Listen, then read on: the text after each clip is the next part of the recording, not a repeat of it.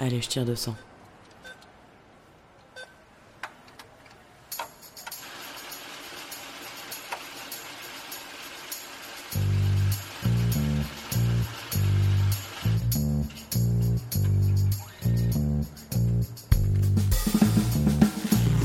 Fric, thune, Pognon. oseille, La moula. risby, Salaire. Honoraire. Prime. Pension de retraite. Livret A. héritage, Assurance vie. Impôt. Déduction. Investir. Bitcoin. Crédit. Intérêt. SCPI, Plan d'épargne action. PER.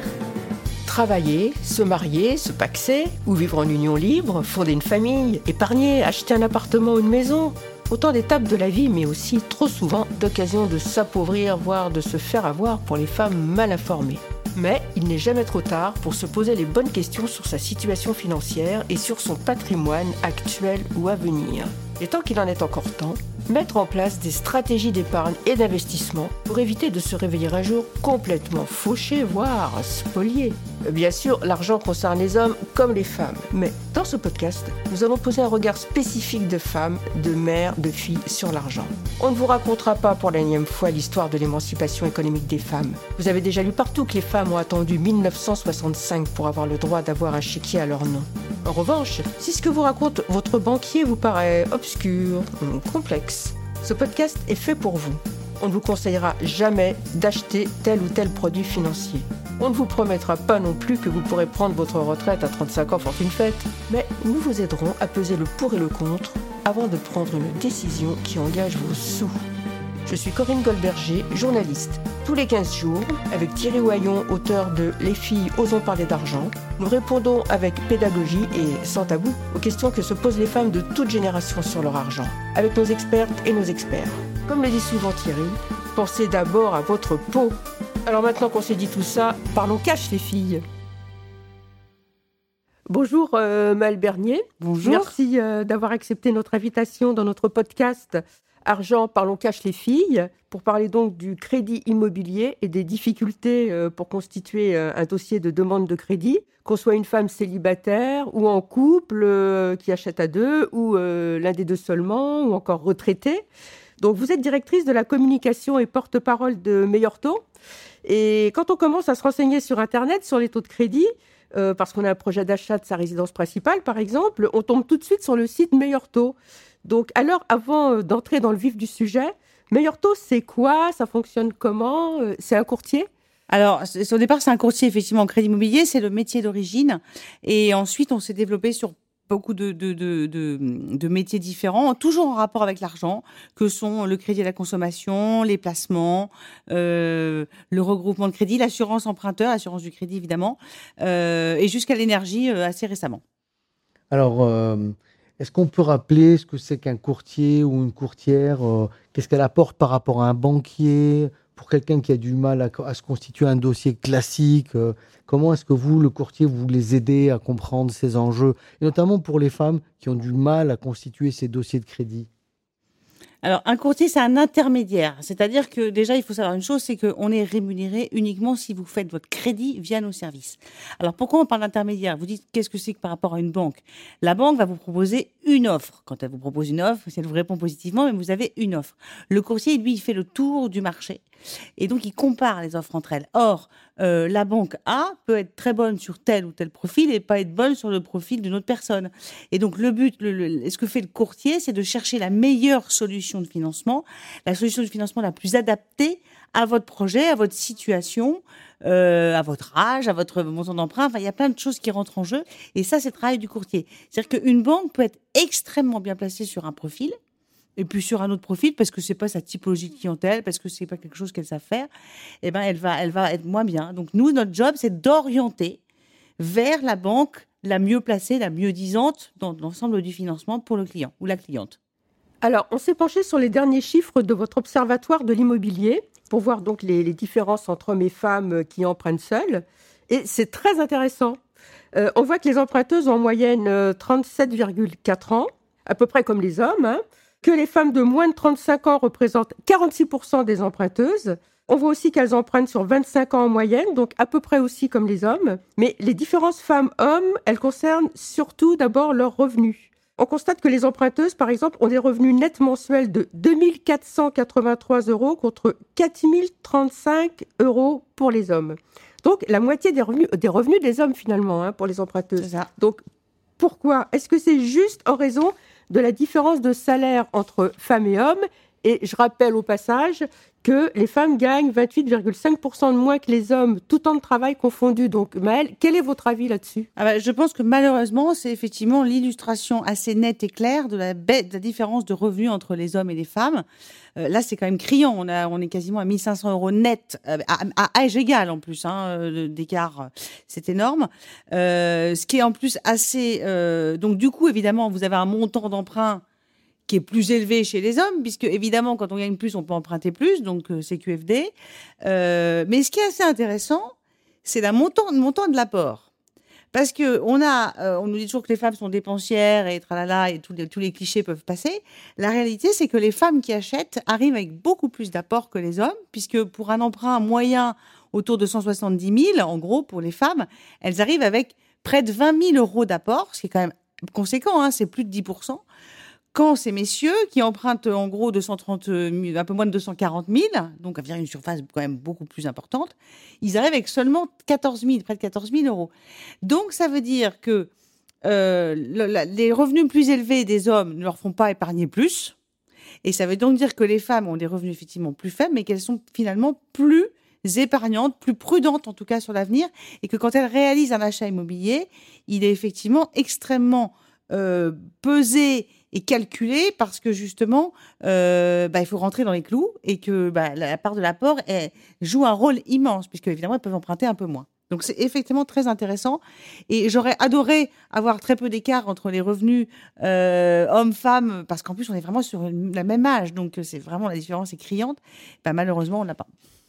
Alors juste dans, suite à ce constat-là, est-ce qu'il y a de la part des banques un intérêt supérieur à prêter de l'argent aux femmes qui font des apports importants, qui empruntent de finalement des montants raisonnables On devrait imaginer que les banques soient plus généreuses à prêter de l'argent aux femmes qu'aux hommes, puisqu'on on sait, vous et moi, qu'il y a beaucoup moins d'incidents bancaires chez les femmes que Mhm. chez les hommes, que finalement c'est des très bonnes gestionnaires. Quel Alors, est leur comportement De toute justement façon, euh, une banque euh, est extrêmement prudente. On sait d'ailleurs, on, on- quelquefois on leur reproche. Et c'est vrai qu'un dossier comme ça d'une de, femme euh, va gérer. euh, euh, on, on voit qu'on est dans une bonne gestion. Quelqu'un qui arrive à 37 ans avec plus de 10% d'apport, c'est quelqu'un qui gère très bien. Les banques, de toute façon, elles regardent plusieurs choses. Souvent, j'ai coutume de dire que c'est pas effectivement les revenus. Les revenus, ça donne une capacité d'emprunt, mais vous pouvez avoir des très très bons revenus. Si vous êtes à découvert le 10 du mois, ce qui peut arriver chez des très jeunes, et effectivement, encore une fois, chez de très jeunes hommes qui travaillent, qui gagnent très très bien ou très vite leur vie, et qui se retrouvent à découvert assez facilement parce que bah, oh, on ne peut pas, le reprocher, mais enfin il y a un côté dépense un peu voilà. Et on a des femmes qui sont, comme elles gagnent un peu moins, font effectivement plus attention. Euh, à part celles qui sont tout le temps à découvert, mais c'est peut-être d'autres problématiques. Mais c'est vrai. Donc en tout cas, il n'y a pas de différence entre hommes et femmes. Le banquier va analyser, et c'est normal d'ailleurs, euh, le dossier en termes de prudence. C'est-à-dire qu'entre un dossier à revenus euh, même supérieurs et des revenus plus faibles, entre celui ou, ou celle qui va gérer avec des revenus plus faibles, mais qui tous les mois montre une capacité d'épargne régulière, ça peut être même 50 euros, euh, et un qui va peut-être gagner 5 ou 600 euros de plus par mois, mais qui a découvert le 10 du mois, le banquier va être quand même beaucoup plus rassuré par le profil A qui épargne, même avec des revenus plus faibles. Évidemment, il faut que ça rentre dans les critères d'endettement. Euh, c'est là où ça peut jouer. Mais c'est vrai qu'il y a un côté extrêmement rassurant. Et les banquiers aiment les fourmis, et plus que les cigales, évidemment. Alors, est-ce qu'on peut emprunter sans apport personnel? C'est extrêmement compliqué. Aujourd'hui, c'est même quasi impossible. Alors évidemment, je ne vais pas dire impossible, impossible, parce que vous allez toujours trouver un dossier qui aurait été financé sans apport.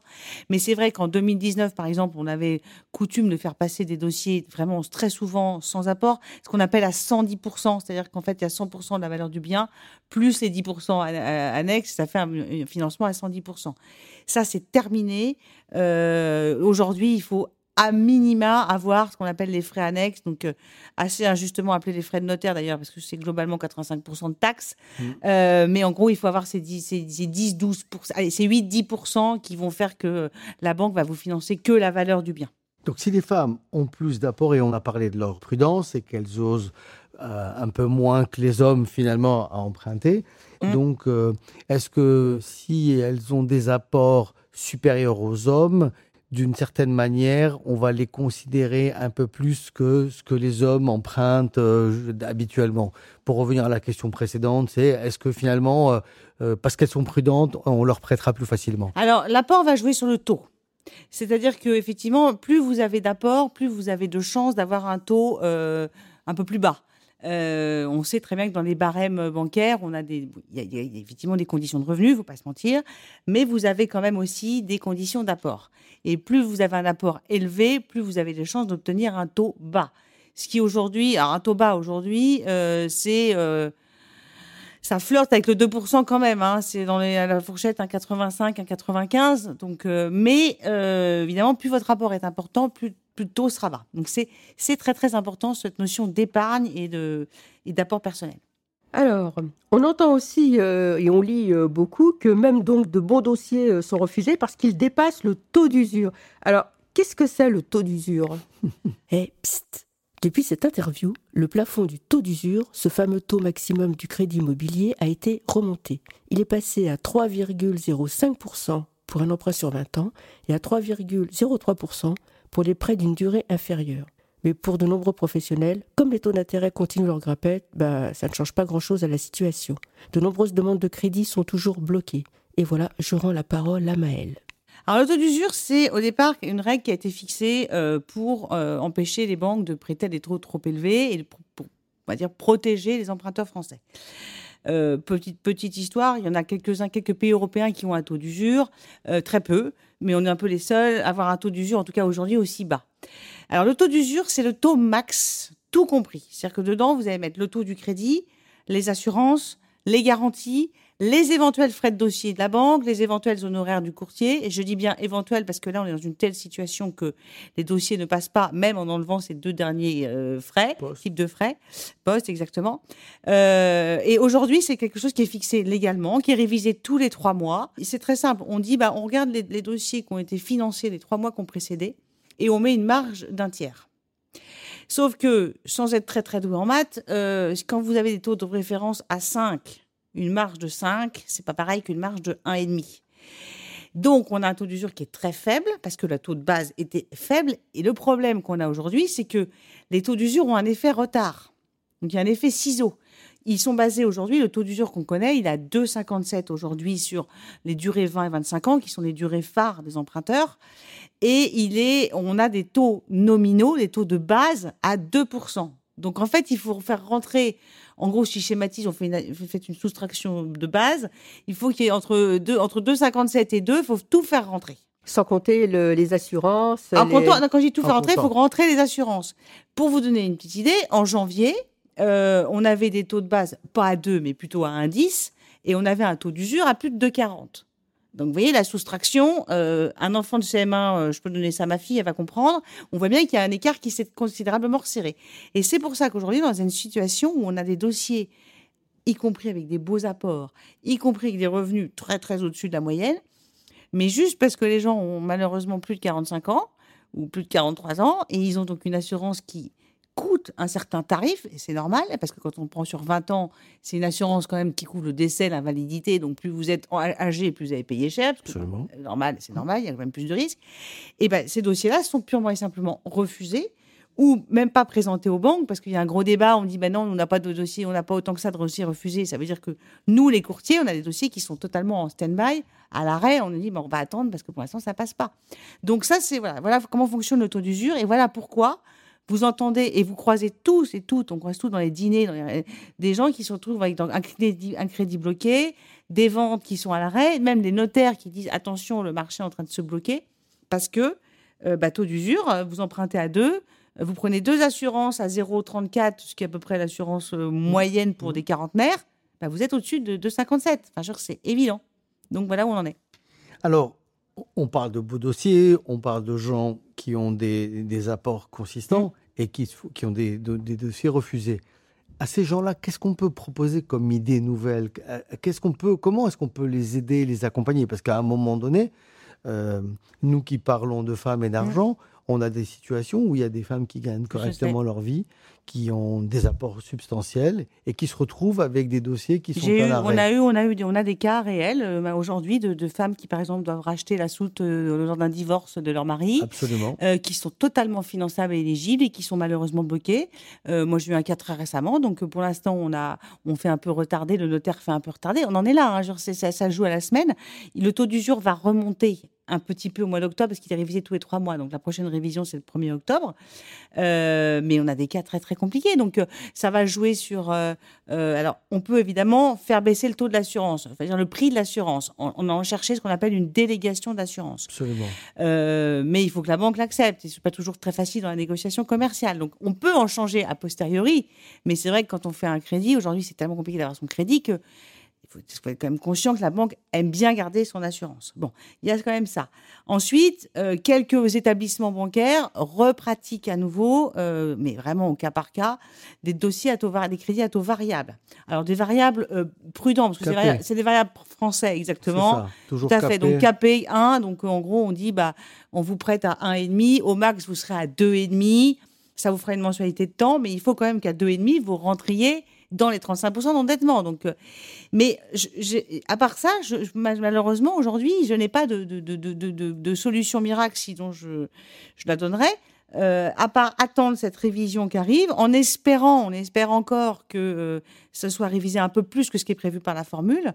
Mais quand on entend les discours ambiants on nous dit il n'y a pas de blocage et on nous parle de niveaux de taux qui sont plus du tout ce qu'ils sont, bah, on est un peu dubitatif sur ce qui va se passer. Quoi. Alors j'insiste, mais est-ce que ça veut dire par exemple que euh, quand on a 60 ans, une bonne pension euh, qui tombe tous les mois, euh, un bel apport personnel, euh, malgré tout, ben euh, on peut plus, on peut plus emprunter, on peut plus. euh, Ah, mais je vais vous dire, c'est- c'est-à-dire que c'est pas quand on a plus de 60 ans, c'est le taux d'usure, l'effet taux d'usure, il a été d'abord sur les plus jeunes précaires parce que c'est ceux qui avaient les taux les plus élevés, donc c'est où ça bloquait.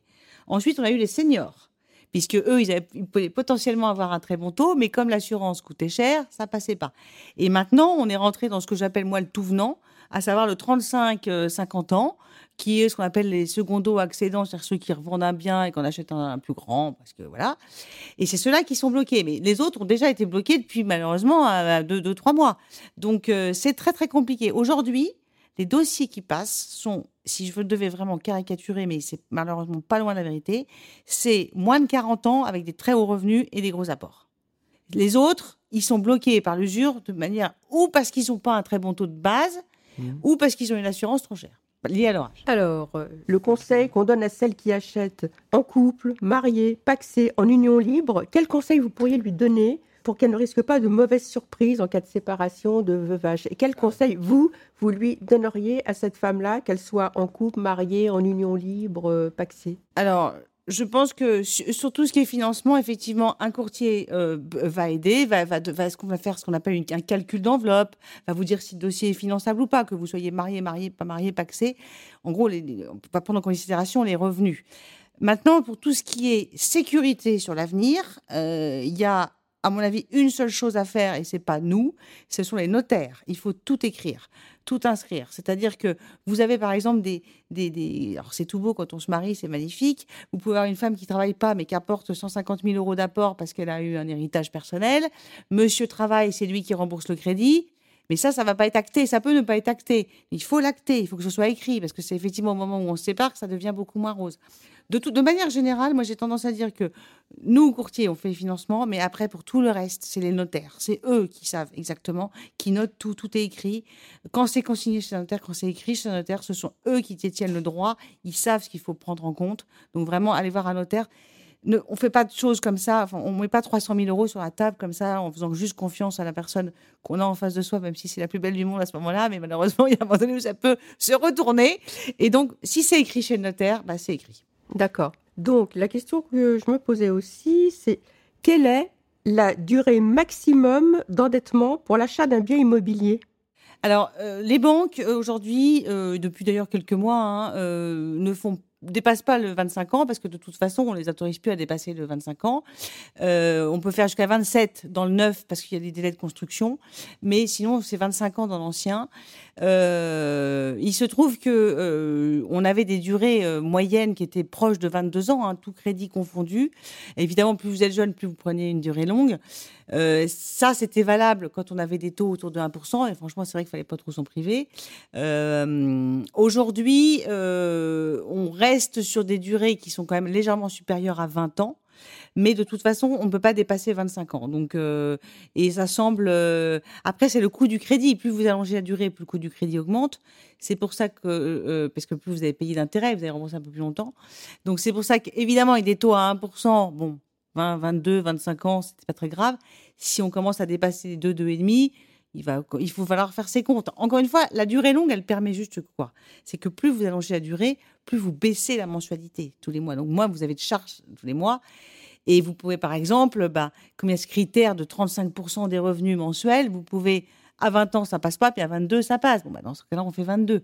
35%, Mais, euh, c'est le taux d'endettement. c'est le taux d'endettement maximum, maximum. tout compris, Tout encore compris. une fois. C'est pareil. Donc, ça veut dire que bah, vous pouvez rembourser euh, 35% de vos revenus, et puis c'est tout. Voilà. Et pas beaucoup de dérogations possibles. Finalement, Maël, pourquoi c'est si compliqué de monter un dossier de crédit et de l'obtenir? Un vrai parcours de la combattante si on achète seul et qu'on n'a pas de connaissances financières.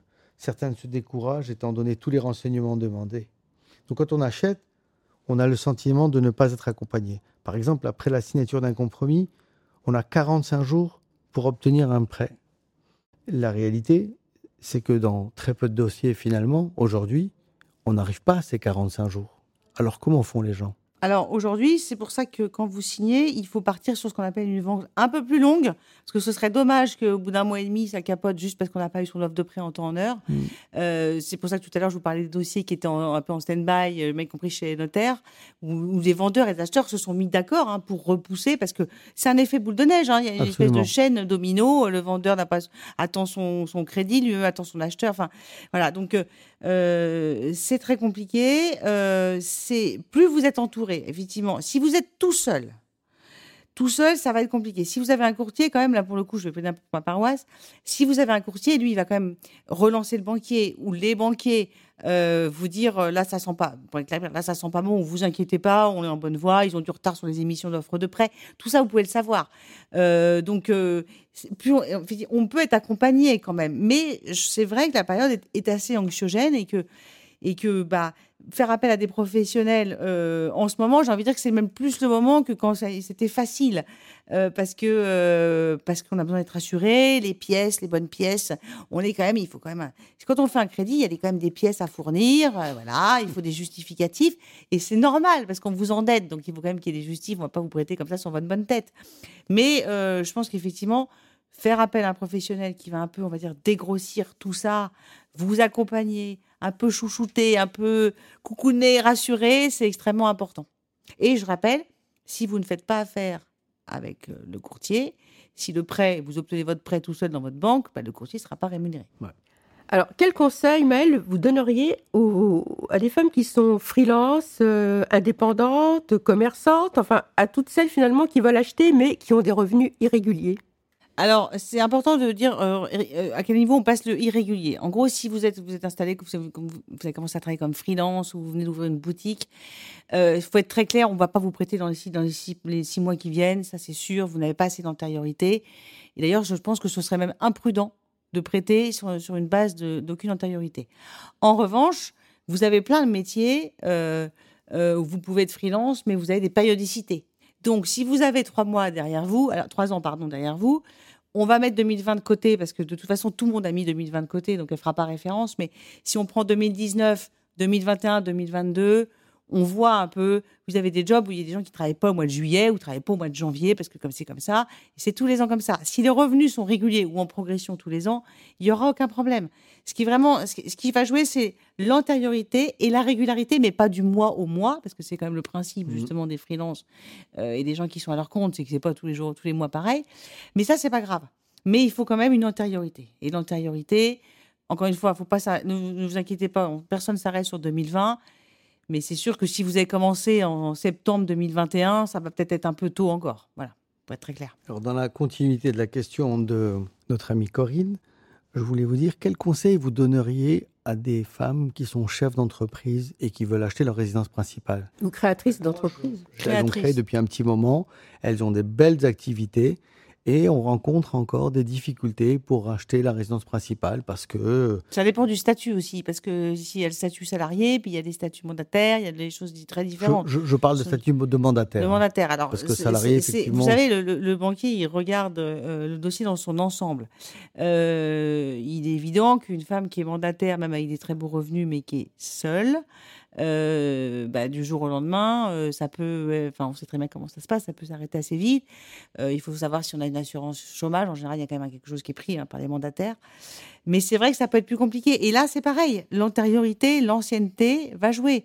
Une femme qui a 40, 45 ans, même 50 ans, qui a toujours travaillé, qui a enchaîné des postes à haut niveau, mais sur des...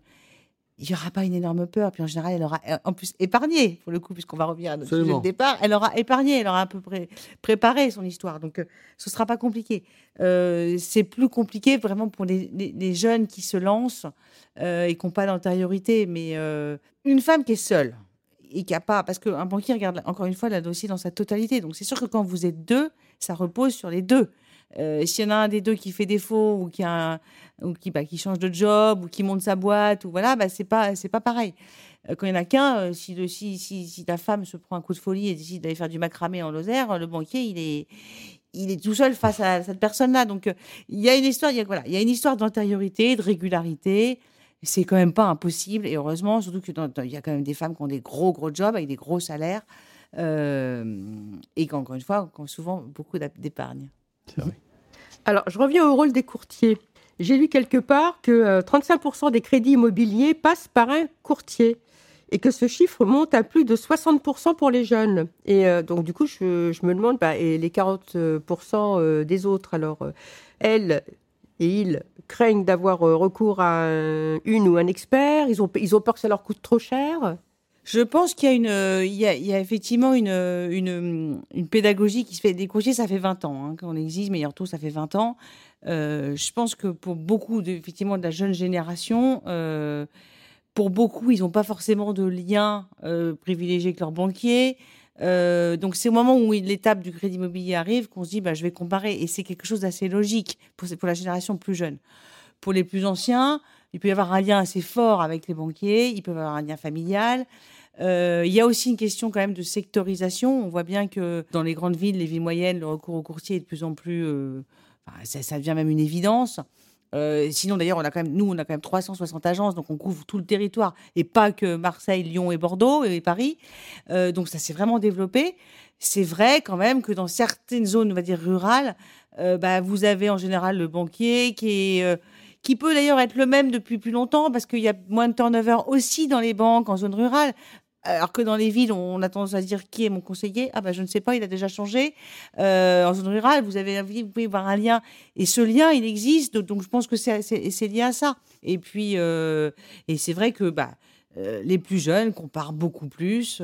Euh, fut un temps où vous voyez votre banquier, il avait tout, c'était ça, ça a évolué. Enfin, euh, il connaissait toute votre vie. Bon, encore une fois, c'était le même banquier. Là. Le, le turnover dans les banques joue aussi, à mon avis, pour la comparaison. Alors justement, est-ce que vous pourriez nous dire de manière un peu transparente comment vous appliquez les frais, vous, les courtiers, sur les demandes de crédit de vos clients? Alors, en temps normal, donc en temps normal, je vais, je vais passer parler, euh, c'est-à-dire il y a, il y a 3-4 mois encore, euh, on facturait des honoraires euh, à nos clients, une fois le dossier obtenu, qui allait de euh, 1000 à 2500 euros, euh, selon le dossier, selon la ville. Enfin, c'est, des franchisés. Nos, nos- agences sont des agences franchisées, donc euh, en tant que franchiseur, on donne une consigne de frais. Euh, après, évidemment, sur le terrain, bah, euh, euh, tel ou tel franchisé peut décider d'adapter un peu selon le profil, selon le projet selon que c'est des dossiers parrainés, que voilà, Le montant. euh, voilà les montants, euh, voilà. Euh, Aujourd'hui, à l'heure où on se parle, euh, avec cette problématique de taux d'usure, c'est pour ça qu'il faut vraiment tordre le cou au fait que ce soit à cause des honoraires des courtiers que, des- que les dossiers passent pas. Parce que moi, les dossiers dont je parle qui sont refusés aujourd'hui, j'ai des mails d'échange avec des banquiers où les banquiers disent, euh, pour être très clair, même sans tes honoraires et même sans mes frais de dossier, ça ne passe pas l'usure. Donc, euh, échange avec les courtiers, c'est des mails qu'on a d'échanges concrets du terrain. Donc, aujourd'hui, euh, on n'en est plus à faire passer des honoraires, on en est tellement à faire juste passer un dossier que, la question des honoraires ne se pose plus aujourd'hui. Mais il est vrai que toute tâche euh, mérite un salaire. Euh, ça semble normal de rémunérer un courtier qui fait son job euh, comme vous allez rémunérer un chasseur d'appart quand il vous trouve un appart. Enfin, je veux dire, voilà, c'est le principe de l'intermédiaire. On peut avoir une idée euh, en moyenne, par exemple Ah, euh, oui, je vous ai dit entre, entre 1000 et 2500 euros euh, sur les frais de dossier, frais d'honoraires courtage. Sachant que la moyenne doit se situer à 1500, euh, si je ne dis pas trop de bêtises, mais voilà, c'est- pour donner la fourchette parce que c'est pas partout, tout le temps pareil. Alors, euh, est-ce que le taux d'intérêt du crédit, il varie selon qu'on achète pour sa résidence principale, pour une résidence secondaire ou, euh, par exemple, pour mettre le bien en, en location et en tirer un revenu? Alors, la résidence principale, en général, c'est les taux les plus bas quand même. Euh, le locatif, vous allez être, alors c'est pas énorme, mais enfin vous allez, vous pouvez être 0,10 au-dessus. C'est-à-dire que la même personne qui va faire un dossier pour euh, une résidence principale et pour un investissement locatif, elle va, on va dire qu'elle aura peut-être deux sur le principal et deux 10 sur le locatif. Vous voyez, c'est pas énorme. Et la résidence secondaire, alors les résidences secondaires, ça, globalement, c'est, euh, je veux dire, c'est entre les deux. Mais c'est vrai que ça dépend beaucoup des revenus. Ça dépend, en général, en général, faut quand même se dire que les Français qui accèdent à une résidence secondaire sont des Français qui sont un peu plus aisés que la moyenne, donc qui sont de fait éligibles à des meilleurs taux que d'autres, puisque si on a, si on a les moyens d'assumer une résidence principale et une résidence secondaire, ce qui est souvent le cas hein, quand la première n'est pas payée, ça veut dire qu'on a quand même les reins assez solides, donc potentiellement que le banquier va faire un peu d'effort pour, euh, pour le financement. Ok, alors avant de nous séparer, j'aimerais qu'on évoque euh, les, bonnes manières de faire baisser finalement euh, le prix de son crédit, notamment en faisant jouer, donc, euh, on en a parlé, de plus il y a d'apport et plus le taux est bas, Mm. et, mais il y a aussi ce sujet de l'assurance crédit. Donc, euh, comment est-ce qu'on peut travailler pour faire en sorte de baisser? Alors, c'est c'est évident que ce qui joue sur le taux du crédit euh, et donc sur le coût du crédit, euh, c'est euh, alors on dit l'apport, mais ça veut aussi être l'épargne après opération, c'est une épargne résiduelle. C'est-à-dire que si vous arrivez et que vous mettez euh, euh, 80 000 dans votre opération pour un prêt à 250 000, c'est un bel apport pour un montant de financement, et qu'il vous vous en reste encore derrière. Euh, vous aurez un, tra- un- plutôt un, un meilleur taux que si vous n'avez plus rien derrière, ou très peu. Euh, ensuite, effectivement, euh, puisqu'on parle du taux d'usure, donc on parle du TAEG, hein, c'est là que ça rentre en jeu. L'assurance. Le TAEG, on peut dire ce que c'est? TAEG, c'est le taux effectif global, c'est le, taux le tout compris. Et c'est celui-là qui est pris en référence pour le taux d'usure. On parle de la même chose. Taux annuel effectif global, je crois que c'est ça, mais je ne vais pas dire de bêtises. En tout cas, c'est le taux tout compris. Et celui-là, bah, le seul moyen de faire baisser ce TAEG, donc ce taux tout compris, c'est euh, de faire baisser son assurance emprunteur. Et effectivement, plus vous êtes jeune, plus l'écart de taux d'assurance emprunteur est important. On a quand même des variations du simple au triple euh, pour des trentenaires, par exemple. Euh, un trentenaire peut être assuré à 0,10% du capital emprunté euh, auprès d'un assureur délégué, hein, qui ne sont pas des trucs complètement farfelus euh, et ni exotiques. hein. c'est des assureurs euh, compagnons sur rue, euh, Generali, April, AXA, enfin je les cite parce que c'est c'est rassurant. Et euh, vous pouvez avoir en banque être assuré à 0,27 au même âge, avec les mêmes garanties, parce que rappelons-le, la loi, c'est garantie équivalente. Donc vous ne payez pas moins cher parce que vous êtes moins bien assuré. C'est juste parce qu'on a ouvert la concurrence. En l'occurrence, c'est Christine Lagarde en 2010 qui a commencé à le faire. Et euh, on a commencé à ouvrir le droit d'avoir accès à une autre assurance que celle de la banque. Mais il y a encore des progrès. C'est pour ça qu'on a vu beaucoup de lois. Euh, Hamon, Bourquin, la loi Lemoine très très récemment, là, qui entre en vigueur début septembre. Mais euh, voilà, donc c'est c'est le, le sujet, c'est l'assurance emprunteur. Ben, Justement, en parlant d'assurance, vous pouvez nous en parler de cette fameuse loi euh, qui permet euh, donc de changer d'assureur euh, depuis le 1er septembre? Alors oui, alors c'est la loi Lemoine, c'est une loi qui arrive, c'est la quatrième, on va dire, qui concerne l'assurance emprunteur. La première, c'était la loi Lagarde en 2010 qui a dit vous avez le droit d'avoir une assurance ailleurs que dans la banque, première loi. Ensuite, il y a eu la loi Hamon, je crois que c'est 2017, euh, où on a dit, où on a dit ben, vous pouvez changer d'assurance de prêt dans l'année qui suit la signature du prêt. Donc, en gros, si vous avez fait un crédit en septembre 2020, eh ben, vous aviez jusqu'en septembre 2021 pour changer d'assurance emprunteur. C'était déjà un mieux, mais ça fonctionnait pas très très bien parce qu'en fait, euh, euh, bah, les Français, une fois qu'ils se sont fait euh, toute la paperasse, l'administratif sur leur crédit, y retourner dans les trois quatre mois qui suivent, c'est évidemment comme tout le monde compliqué. Ensuite, il y a eu Bourquin, l'amendement Bourquin, où on a dit, eh ben, on va pouvoir changer tous les ans, mais à date anniversaire du prêt. Alors, c'est là qu'on avait le truc, quelle est ma date anniversaire du prêt? L'offre de prêt, la signature du prêt. Euh, donc, c'était très compliqué, savoir que personne ne sait à la date anniversaire de son prêt. On sait qu'on a signé, allez, à la rigueur, on va dire en septembre-octobre, mais c'est tout.